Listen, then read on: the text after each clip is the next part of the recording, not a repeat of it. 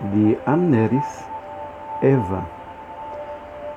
Dentro de mim mora um bicho aprisionado no corpo, a quem mantenho escondido sob o jugo de meu dorso e a quem amanso e agrado quando me enrosca o pescoço, quando grita e ameaça deixar a amostra em meu rosto toda a dor que me traspassa.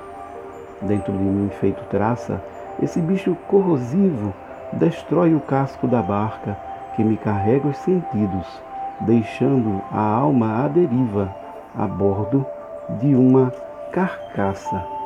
Dentro de mim, seus gemidos, como um eco tenebroso, reverberam em meus ouvidos, turvam os olhos de desgosto, lembram os amores perdidos e os abismos tortuosos, feitos os badalos de um sino a lamentar os seus mortos. Dentro de mim há um fosso onde o verme sobrevive, alimentado dos corpos inertes dos infelizes, como o suplício de um corvo a carcomer cicatrizes. Dentro de mim, como ruge essa fera solitária, como se faz temerária se o corpo quase sucumbe, se o peito quase naufraga, se a fé quase se evapora, como saliva a alimária ao sentir que me devora.